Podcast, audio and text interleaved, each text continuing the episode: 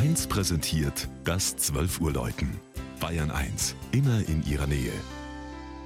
Es ist 12 Uhr. Das Mittagsläuten kommt heute aus Wörnitz-Ostheim im schwäbischen Landkreis Donau-Ries. Regina Vandal über ein kleines Rieser Dorf mit bewegter Geschichte.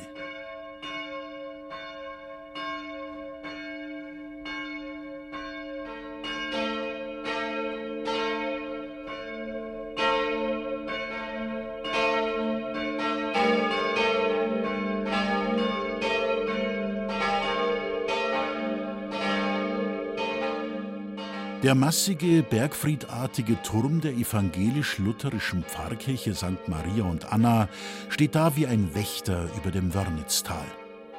Tatsächlich war diese Kirchenburg seit dem Mittelalter letzte Zuflucht und Verteidigungsbastion der oft geplagten Dorfbevölkerung. Spätestens seit der Bronzezeit wurde eine besonders seichte Stelle der Wörnitz als Furt genutzt. Durchziehende Heere machten in Kriegszeiten die Lage des Dorfes an dieser Stelle zum Fluch.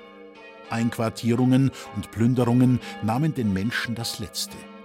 Besonders der Dreißigjährige Krieg setzte Wörnitz-Ostheim übel zu.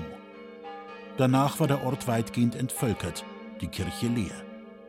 Erst der Zuzug von Glaubensflüchtlingen, sogenannten Exulanten aus Oberösterreich, die Ende des 17. Jahrhunderts knapp die Hälfte der Einwohner stellten, brachte wieder Leben in das Dorf und in die schöne, mindestens 800 Jahre alte Kirche. Im Chorturm sind noch Reste von Skischarten erkennbar.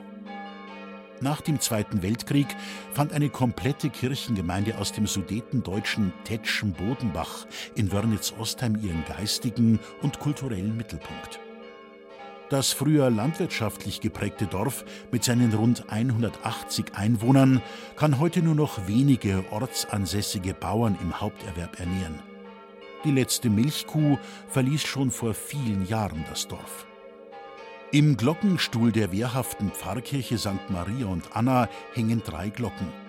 Die beiden Stahlglocken aus dem Jahr 1951 mit den Inschriften Christus ist unser Friede und Alle eure Dinge lasset in der Liebe geschehen und die kleine Bronzeglocke von 1783.